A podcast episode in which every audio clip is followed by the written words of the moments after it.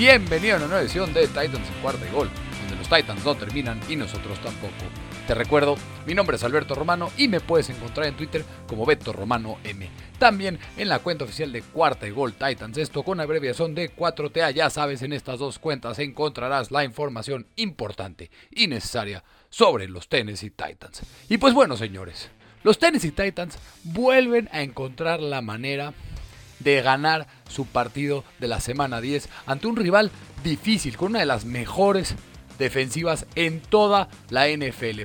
Los Titans encuentran una nueva manera de sacar un partido adelante y consiguen su sexta victoria consecutiva en la temporada. Cinco de esas victorias ante equipos de playoffs de 2020 y vamos a hablar más a detalle de este partido en una nueva victoria de los Tennessee Titans en la semana 10 por marcador de 23 a 21 sobre los New Orleans Saints. ¿De qué vamos a hablar el día de hoy?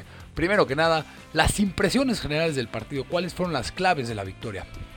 Luego, como siempre, el amor y el regaño sobre buenas o malas actuaciones de los Tennessee Titans, de los jugadores y de algunas otras cositas. Y al final, algo que me estuvieron pidiendo, cómo quedan los Titans.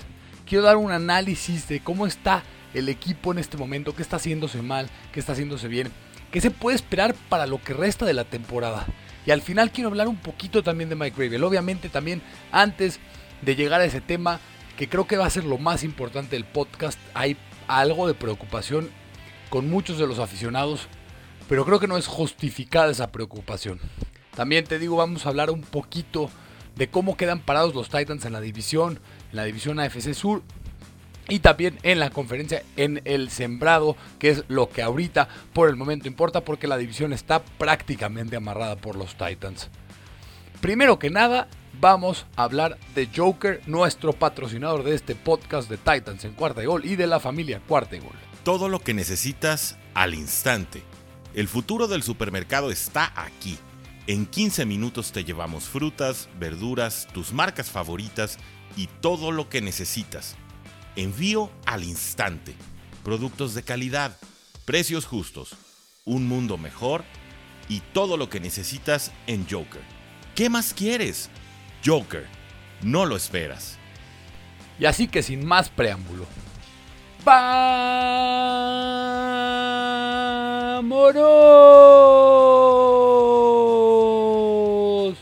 Con el recap de la semana 10, en la que los Tennessee Titans extendieron su racha de 6 victorias consecutivas, derrotando a los New Orleans Saints 23 a 21. Primero que nada vamos a ver cuáles son las impresiones generales del partido. Claramente fue una victoria fea, pero victoria al fin. ¿Qué más podemos pedir? E, este equipo vuelve a demostrar que se puede ganar de muchas formas. Sí, no fue la mejor victoria, hubo problemas, hubo cosas que se hicieron mal, al final, una victoria es una victoria. Como se dice en inglés, como dicen los americanos, a win is a win. Y es lo que los Titans hicieron en este partido. Pero hablando de qué se hizo bien o qué se hizo mal en este partido, obviamente vamos a empezarlo con lo bueno. Y es con la defensiva que sigue jugando a un gran nivel. Y obviamente sabemos a qué se debe esto. El pass rush de los Titans es una locura. Y la cobertura de la secundaria también en su mayoría estuvo muy muy bien en este partido. El pass rush dominó la primera mitad. De hecho, lograron cuatro capturas, dos de las cuales vinieron como resultado de una gran cobertura. La secundaria tuvo siete pases desviados, pero permitió varias jugadas de 20 yardas, así que ahí también hubo algo por lo que mejorar. De hecho, incluida una de esas recepciones fue para 46 yardas. Chris Jackson tuvo un partido lamentable y obviamente vamos a hablar un poquito más de esto al ratito en el amor y el regaño sobre las buenas o malas actuaciones de los jugadores de los Titans. Pero la defensiva estuvo muy muy bien en terceras oportunidades y mantuvieron a los Saints en 5 de 12 para terceras oportunidades. La defensiva sigue sacando a flote este barco después de la lesión del rey de Derrick Henry. La siguiente impresión para mí es que la ofensiva aún no carbura y también hasta alguien que no tiene idea de qué pasa en la NFL normalmente se puede dar cuenta de esto. Los Titans no lograron anotar en 3 de sus 5 oportunidades en zona roja, pero pudieron salir con 3 puntos siempre gracias a Randy Bullock. los Saints terminaron 3 de 4 en zona roja, así que ahí los Saints ganaron ese tipo de batalla. Pero la ofensiva de los Titans tampoco estuvo tan bien en terceras oportunidades. De hecho, solamente convirtieron 3 de 12, así que ahí tache para la defensiva en cuanto a zona roja y en cuanto a terceras oportunidades ofensivamente hablaba. La ofensiva de los Titans movió bien el balón en la primera mitad, pero se estancó en los últimos dos cuartos. Los Titans subieron solamente 264 yardas en ofensiva total, incluidas 198 por aire y 66 por tierra. Solo salvo a dos jugadores en ofensiva, que son Marcus Johnson y Ryan Tannehill, y más o menos para Deonta Foreman, que, que también vamos a hablar obviamente de ellos tres en específico en la sección de amor y regaño. Solamente ellos tres se salvan un poquito de la muy mala actuación ofensiva que tuvieron los Titans en contra de los Saints. Pero también tenemos que recalcar algo. Los Saints son uno de los mejores equipos defensivos en toda la NFL. Para mí una de las tres mejores defensivas eh, por tierra es la mejor y ahorita es mi siguiente impresión. Y es que el ataque terrestre sigue sin poder descifrar cómo funcionar sin Derrick Henry, sin el unicornio, sin el engranaje de esta ofensiva. Y es que Dionta Foreman volvió a ser el mejor corredor de los Titans. Pero por supuesto que ninguno de los corredores hizo nada especial por tierra. Foreman tuvo 11 acarreos para 30 yardas y 2.6 yardas por acarreo. Aunque también tuvo una excelente recepción en un screen pass que dejó a los Titans para un gol de campo en el tercer cuarto que terminó siendo muy importante en el partido. Adrian Peterson tuvo 2.6 yardas por acarreo y Jeremy McNichol solamente 1.8 yardas por acarreo. Así que ahí tache para el ataque terrestre de los Titans.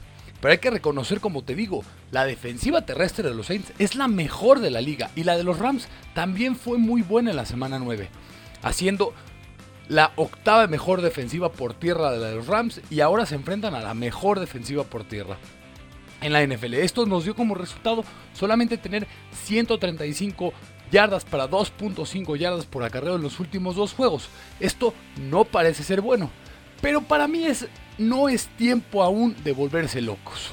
Es que la semana que entra, la semana 11, se enfrentan los Titans ante los Houston Texans, que es la segunda peor defensiva terrestre, y así que si los Titans no pueden generar gran cosa en contra de los Texans, ahí sí hay que preocuparse y mucho. Esta es para mí la siguiente clave, es la más importante de toda esta victoria y es que cuando ni la ofensiva de los Titans ni de los Saints y hubo buenas actuaciones de parte de los dos equipos, fueron los equipos especiales de los Titans quienes sacaron este partido adelante. Sí, los equipos especiales de los Titans fueron la clave para esta victoria y en este partido en específico. Y es que los Saints podrían haber empatado el juego con el último touchdown que tuvieron al final del partido, pero por culpa de su pateador, por culpa de Brian Johnson, quien falló sus dos puntos extras cruciales al principio del juego, esto resultó ser la diferencia en este partido. Esos dos puntos fueron la diferencia en este partido porque los Saints se la tuvieron que jugar por dos y con una mala eh, penalty de fall start de los Saints que lo retrasó 5 yardas. Se fue más difícil aún poder conseguir esa conversión de 2 puntos y los Titans pudieron detener esa conversión de 2 puntos y esa fue la diferencia. El partido se ganó por 2 puntos. Esos 2 puntos fueron claves en la partida. Pero de parte de los Titans, Randy Bullock no falló ninguna de sus patadas, yéndose 3 de 3 en field goals y 2 de 2 en puntos extras. The Weapon, Brett Despejó 5 veces para 205 yardas, con todos sus puntos siendo muy buenos y dejando en buena posición defensivamente hablando a la defensiva de los Titans. Los Titans ganaron la batalla de entregas de balón 1 a 0 y esa entrega fue en equipos especiales. Fue un fumble de los Saints en el kickoff inicial de la segunda mitad, algo que al final definió por completo el partido ya que fue la clave para el touchdown de los Titans 5 jugadas después de ese fumble generado. Y el linebacker Dylan Cole, quien fue elevado del equipo de prácticas para este juego, hizo una tacleada perfecta. Sacó el balón y el fullback Tory Carter lo recuperó de excelente manera. Los Titans nos demuestran una y otra y otra y otra vez que te pueden ganar de todas formas. Ahora fue el turno de los equipos especiales en esta victoria de la semana 10 para los Tennessee Titans con marcador de 23 a 21. Ahora ya hablando un poco más en individual, ¿qué hicieron bien algunos jugadores de los Titans y qué hicieron mal algunos jugadores de los Titans. Primero que nada, el amor, ya sabes, el amor siempre va primero. El amor, primero el amor siempre en este Titans en cuarta y gol. Y es que el amor más grande de todos los amores en esta victoria de los Titans es primero para dos personas que son para mí ya superestrellas en la liga. Harry Landry y Jeffrey Simmons. Harry Landry y Jeffrey Simmons tienen que entrar ya a la conversación del Defensive Player of the Year junto con Kevin Bayard. De los cuatro sacks que tuvieron los Titans en este partido, ellos tuvieron tres. Landry tuvo un sack y extendió su racha a 8 juegos consecutivos con al menos medio sack. Tiene 10 sacks en la temporada, que es su récord personal. Y desde Brian Orakpo en 2016 no había ningún Tennessee Titans que tenía más de 10 sacks. Así que una temporada brillante por parte de Harold Landry, quien está detrás de Miles Garrett como el líder de capturas en la NFL. Y de parte de Jeffrey Simmons, tuvo dos sacks y ahora tiene 5 sacks en sus últimos dos juegos. Big Jeff tiene 7.5 sacks en el año y es el liniero interior con mayor cantidad de capturas en toda la NFL. El partido y la temporada de Harlander y de Jeffrey Simmons es espectacular. No sé qué más le podemos pedir a estos señores. Son anclas en la defensiva. Son estrellas en esta defensiva. Son superestrellas en la NFL y se tienen que empezar a reconocer mucho más de lo que están haciendo Harold Landry y Jeffrey Simmons. Siguiente amor, y este también es muy muy grande mi amor para él, el wide receiver Marcus Johnson. Y es que todos nos emocionamos en la pretemporada en el training camp, pero por las lesiones nunca pudimos haber visto a Marcus Johnson, Johnson en acción como lo vimos en este partido de la semana 10. Pero este chico vaya que cumplió con las expectativas en este partido, tomó los zapatos de Julio Jones, ¿de qué manera? Y terminó con 5 recepciones para 100 yardas, la mayoría en una ruta preciosa y una escapada increíble de más de 50 yardas, perdón, exactamente de 50 yardas. Marcus Johnson tuvo un partido espectacular, el mejor jugador en ofensiva para los Titans en este partido por amplio margen y, al AJ Brown estar siendo marcado por doble cobertura en la mayoría del partido, Marcus dio un paso hacia adelante y vaya que cómo lo hizo. Con Julio Jones en Injury Reserve necesitarán actuaciones constantes de él como las del domingo y esperamos que Marcus Johnson siga funcionando para esta ofensiva de los Titans. El siguiente amor es para alguien que saben que llevo hablando bien de él desde la temporada y se lleva mi amor completito en este juego. Es el no tackle Naquan Jones quien vio un aumento de snaps en la semana 10 con la salida de Theodore Tart, que estaba lesionado, y respondió de gran manera, anotándose la primera captura de su carrera y el undrafted free agent de 2021 ha sido impresionante en general en oportunidades limitadas en esta temporada. Una prueba más contundente del trabajo que puede llegar a realizar John Robinson y cómo tiene talento para encontrar talento que nadie te lo esperas. Siguiente amor y vaya que regresó a la lista de mi amor. Continúo amando a esta persona, Christian Fulton. Qué partido del cornerback de los Titans. Fulton jugó en su primer juego desde la semana 5 y lució bastante, bastante bien.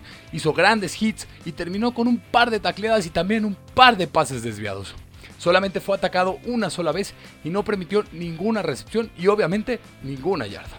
Christian Fulton para mí tiene el potencial de ser uno de los mejores cornerbacks en toda la NFL en el futuro. Así de la temporada es la que estamos hablando de parte de Christian Fulton.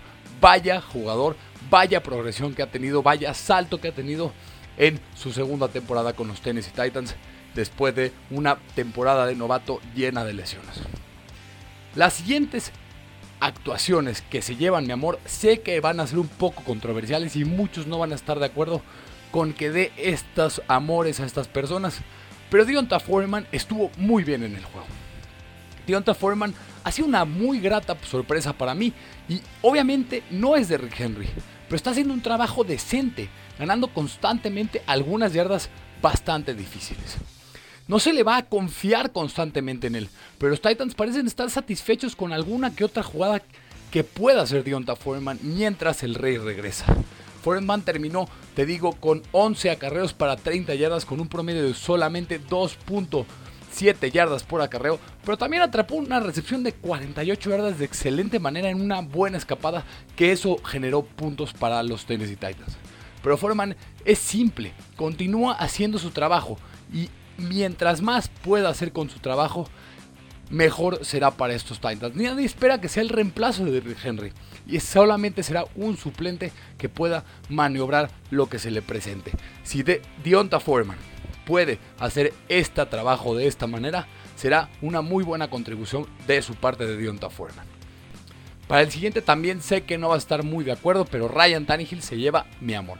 Y sí, todavía necesitamos ver más del ataque aéreo de los Titans, pero Tannehill hizo lo suficiente para ganar el domingo, completando 19 de 27 pases para 213 yardas y un par de anotaciones, incluida una en el suelo. Ahora bien, esos no son números que te volarán la cabeza. Pero es importante tener en cuenta que Tannehill se sentía muy mal durante el partido, esto con una enfermedad, y también dijo que seguía sintiéndose muy mal al terminar el partido. Así que mostrar una actuación bastante decente, sintiéndose de tal manera, yo le doy mi amor y se lo gana de buena manera. Último amor, y no lo puedo dejar pasar, es para el linebacker Dylan Cole. Y es que cuando haces jugadas como esa al iniciar la segunda mitad, te llevas mi amor, te la vas a llevar de toda mi amor y de toda mi gana.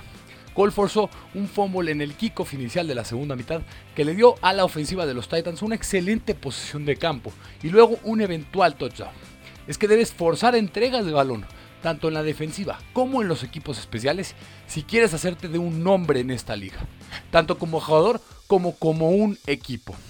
Cole hizo exactamente eso y es el claro ejemplo de que Mike Gravel quiere ver el futuro cuando se trata de tener un fútbol americano complementario. Algo que a Mike Gravel sin duda le encanta. En cuanto a los regaños por malas actuaciones de los Tennessee Titans, solamente van a haber dos. Y es, el primero es para el Titan Anthony Fritz, quien es para mí la mayor decepción del año en todo el equipo de los Tennessee Titans. Y en este partido específicamente sus penalties antes de dar un snap fueron realmente lamentables, fueron muy muy tontos y el domingo no solamente fue Fixer, sé esto, pero Fixer tuvo dos penalties realmente muy muy tontos. Hay que limitar estos errores y no retrasar las cadenas antes del snap, ya que es algo que los Titans no pueden enfrentar sin el Racing Derrick Henry. Si esta ofensiva no puede hacer eliminar estos errores, entonces enfrentarán un viaje duro y complicado hasta que regrese Derrick Henry a los playoffs. El regaño más fuerte, y vaya que lo es un regaño fuerte, fuerte, fuerte, es para el cornerback Chris Jackson. Una actuación lamentable de su parte. Jackson había estado muy bien como reemplazo para Christian Fulton durante las últimas dos semanas, pero el domingo lo manataron gacho. Y es que parecía que los Saints en cada oportunidad que tenían atacaban constantemente a Jackson en cobertura. Bueno, y realmente, ¿por qué no lo hubieran hecho? se resbalaba en cobertura, no giraba la cabeza mientras la pelota estaba en el aire. Fue un espectáculo de terror para la ex selección de séptima ronda del draft y sus estadísticas lo reflejan. Jugó 21 snaps, fue atacado 7 veces y permitió 5 recepciones, todas para primer down, estas para 120 yardas y además un touchdown. Literalmente, Jackson dejó un film de juego que probablemente pueda usarse como un ejemplo para demostrar cómo no debes de jugar la posición de cornerback en la NFL. Así de malo fue su partido. Y pues bueno, señores, este es todo el amor y el regaño de la semana 10 entre los Tennessee Titans, la victoria de 23 a 21 sobre los New Orleans Saints. Si estás de acuerdo o no estás de acuerdo con algún amor o regaño de esta semana, de este podcast, de este episodio, házmelo saber en Twitter a la cuenta de arroba Beto Romano M y a la cuenta de arroba cuarta y gol Titans en 4TA con abreviación. Y esto para que ahí podamos tener una interacción o una discusión buena, bonita y sana. Y primero, antes de pasar a cómo quedan los Titans paradas en la conferencia y en la división, vamos con un spot de cuarta y gol para que estés enterado de todo lo que pasó en la semana 10. Encuentra el podcast de tu equipo favorito y descubre lo más importante de tu próximo rival aquí, en cuarta y gol. Aaron Rodgers inmuniza a los Seahawks. Aún con Russell Wilson de regreso, Seahawks es blanqueado por Green Bay. Chiefs de vuelta, Mahomes vuelve a tener un juego extraordinario y dejan a los Raiders en la lona 41 a 14. Pase usted, no, después de usted. El primer empate de la temporada llega a cortesía de los Steelers y los Lions. El equipo del futuro, Mac Jones ha ganado 5 de sus últimos 6 juegos con Patriots y hacen pagar a Baker Mayfield y sus Browns. Washington madruga a Bucks, pero ¿a qué costo? Chase Young probablemente fuera por el resto de la temporada. Todo esto y mucho más en los podcasts de la familia Cuarta y Gol, donde la NFL no termina y nosotros tampoco. Búscalo en tu plataforma favorita donde quiera que escuches podcast. Ahora queda hablar cómo quedan parados los Tennessee Titans después de la victoria de 23 a 21 sobre los New Orleans Saints. Y es que los Tennessee Titans estaban en la cima de la división AFC Sur y también en la conferencia americana entrando a la semana 10. Y aunque ese sigue siendo el caso después de la victoria sobre los New Orleans Saints, los Titans también empataron al mejor récord de toda la NFL con un récord de 8 y 2. Gracias a que los Panthers aplastaron a los Cardinals. Los Titans estaban empatados con el mejor récord junto a los Cardinals y a los Packers.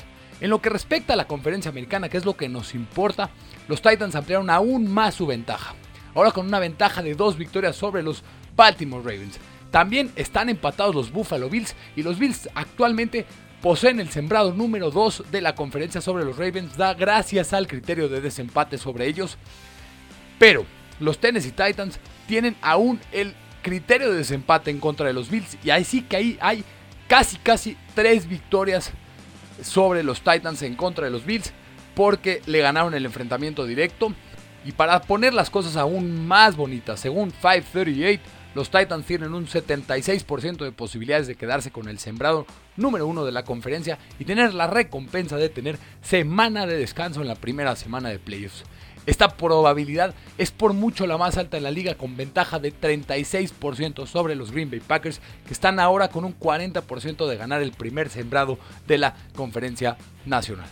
Por último, los Titans mantuvieron su ventaja de más de tres juegos de desempate sobre los Indianapolis Colts en la división AFC Sur y se afianzan en el liderato de la división. Y ellos sufrieron en contra de los Jacksonville Jaguars después de ganarles solamente por 23 a 17. La división está en el momento ahorita de esta manera. Los Tennessee Titans con récord de 8 y 2, los Indianapolis Colts en segundo lugar con récord de 5 y 5, los Jacksonville Jaguars en tercer lugar con récord de 2 y 7 y los Houston Texans con récord de 1 y 8. Para entender qué tanta ventaja y qué tan amarrada está la FC Sur para los Titans, Tennessee podría irse con récord de 3 y 4 en sus últimos 7 juegos e Indianapolis tendría que acabar invicto para que los Titans perdieran la división. Esto simplemente no va a pasar. La división AFC Sur parece que está 100%, bueno, 99.99% amarrada por parte de los Tennessee Titans. Y menos, esto menos va a pasar. Cuando de hecho los Titans tienen el calendario restante más fácil en toda la NFL. Para la semana 11, los Titans tienen un partido bastante ganable en contra de los Houston Texans en casa en la semana 11. Los Colts tendrán un juego difícil en contra de los Bills de visita, mientras que los Ravens viajan para enfrentarse a los Chicago Bears. No importa lo que suceda la semana que entra, los Titans permanecerán en la cima de la división AFC Sur y también en la conferencia americana. Si ganan, podrían abrir aún más su ventaja dependiendo de lo que suceda con los Colts, Ravens y Bills. Así que disfruten esto, señores. La cosa pinta muy bien. Ya por último y la última parte de este episodio de Titans en cuarta y gol, grabando hoy martes a la 1.47 de la mañana, porque no pude grabar el día de hoy pero aquí estamos chambeando y dándoles lo que se merecen. Algo que la verdad me dejó un poquito preocupado en la semana es que a pesar de que estos Titans tienen el récord de 8 y 2, están sembrados número 1 en la conferencia. Los aficionados siguen molestos con este equipo, siguen sin estar conformes. ¿Qué más se le podemos pedir? La verdad, quiero darte una reflexión de qué creo que está pasando, un, un análisis honesto de lo que creo que está pasando con este equipo, qué está haciéndose mal, qué se puede hacer para poder sobrellevar esta parte de la temporada llegar a la parte importante de la temporada, los playoffs, donde realmente importa esta temporada 2021. Así que esto es lo que te quiero transmitir para que estés un poquito más tranquilo si es que puedo hacerlo. Antes de que los Tennessee Titans perdieran a Derrick Henry, la fórmula de la victoria era tan simple que incluso un aficionado casual de la NFL podría entenderla por completo. Jugar buen fútbol americano complementario, obtener una ventaja y cansar a las defensivas contrarias con el estilo de carrera de Derrick Henry en la segunda mitad. Esta fórmula generalmente había funcionado durante las últimas temporadas. Es una de las principales razones por la que los Titans se habían convertido en uno de los equipos más complicados de vencer en toda la NFL. Porque aunque cuando sabes qué esperar con estos Titans, no tienes respuesta para cómo pararlos. Pero con Derrick Henry ahora fuera, Todd Downing se ha visto obligado a encontrar consistencia ofensiva. Esto aun cuando no tienes a tu mejor elemento saludable. Y él siendo pieza clave de esta ofensiva. Seamos honestos aquí.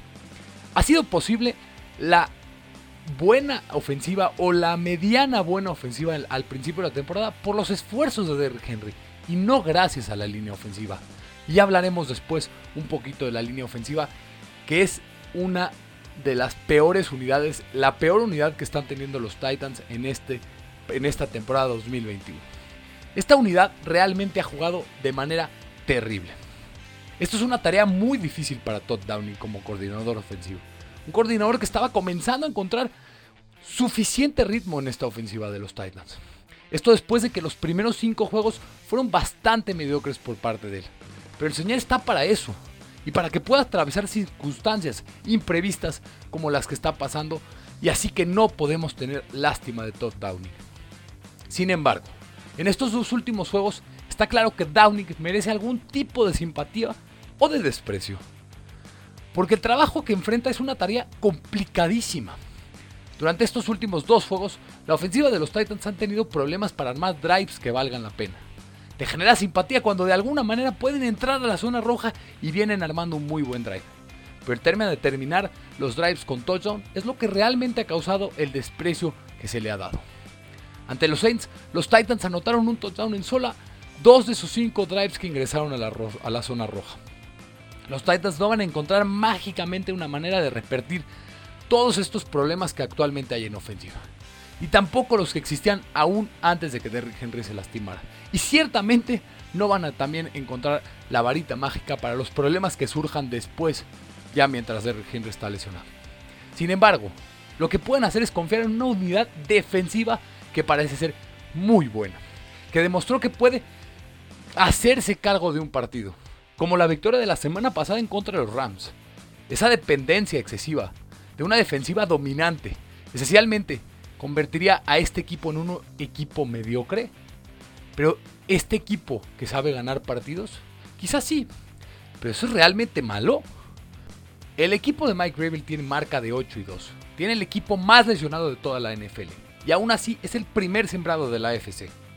Si ese tipo de fútbol americano mantiene el bote a flote y lleva el equipo a la tierra prometida, por Dios, ¿de qué nos estamos quejando? Aún tienes tu bye week. Tienes el calendario restante más fácil de acuerdo con los porcentajes de victoria de los equipos restantes. Y con esa semana de descanso, finalmente tendrías la oportunidad de descansar y recuperarte antes del comienzo de la verdadera batalla. La idea de confiar un poco más en tu defensiva no suena tan como una mala idea. Uno pensaría que a Bravel, Downing y al resto de esta ofensiva les gustaría encontrar una manera de limpiar algunas de las pequeñas cosas que podrían estar impidiendo que esta ofensiva alcance su máximo potencial. Pero con todas las circunstancias negativas que existen para esta unidad, que, parece, que parecía ser muy explosiva al principio de la temporada, concentrarse en una ofensiva promedio de la liga y poner mucho más en los hombros de la defensiva parece ser el mejor plan de acción disponible por el momento. El equipo tiene chance de darse la oportunidad de continuar con cautela a lo largo del resto de la temporada. Establecer un plan que funcione para el resto del equipo. Y con este último pensamiento de Mike Vrabel quiero terminar. Mike Vrabel ha convertido este equipo en un equipo realmente especial. Y es quien está haciendo un trabajo realmente espectacular. Y aún no logro entender cómo hay parte de la afición que no le gusta como head coach. Para mí es sin duda el head coach de todo el año en toda la NFL hasta el momento. Así que, ¿cómo nos podemos quejar? Tiene a los Titans con récord de 8 y 2 la racha de victorias activa más larga de la NFL, incluyendo 5 victorias consecutivas ante equipos de playoffs de 2020. El mejor récord de la NFL, el calendario más difícil jugado hasta el momento y el equipo con mayor lesiones de todos por una amplísima ventaja, con 20 jugadores en Injury Reserve, 260 juegos perdidos por jugadores por lesión, ambas mayor cantidad en estas marcas en toda la NFL y teniendo que usar a 82 jugadores diferentes, cuando el récord de este dato es 84 jugadores y apenas vamos entrando a la semana 11. Esto realmente no debería de ser verdad. Esto parece imposible, pero aún así, este equipo nos demuestra una y otra vez lo especial que es. Apreciemos un poquito más lo que está haciendo este equipo. Disfrutemos el camino, por favor, señores. Porque te lo vuelvo a decir, créetela. Este equipo es especial y este equipo tiene muchísimas posibilidades de ganar el Super Bowl. Y con este mensaje me despido. Quería poder tratar de tranquilizarte, que quiero que creas en este equipo, porque realmente se lo merece. Y así terminamos una edición más de Titans en cuarta y gol. Si me oyes un poquito ataladrado, un poquito acelerado, es porque son las 2 de la mañana el martes 16 de noviembre. Pero aquí estamos chambeando y dándote todo lo que necesitas para que estés al 100% con Titans en cuarta y gol. Si te podría pedir un favor gigantesco antes de irme, dale suscribir, dale descargar, dale compartir este podcast en tu plataforma preferida. Sígueme en Twitter como Beto Romano M y en la cuenta oficial de Cuarta y Gol Titans, esto con abreviación de 4TA. Te recuerdo, mi nombre es Alberto Romano, porque los Titans no terminan y nosotros tampoco. Cuarta y Gol.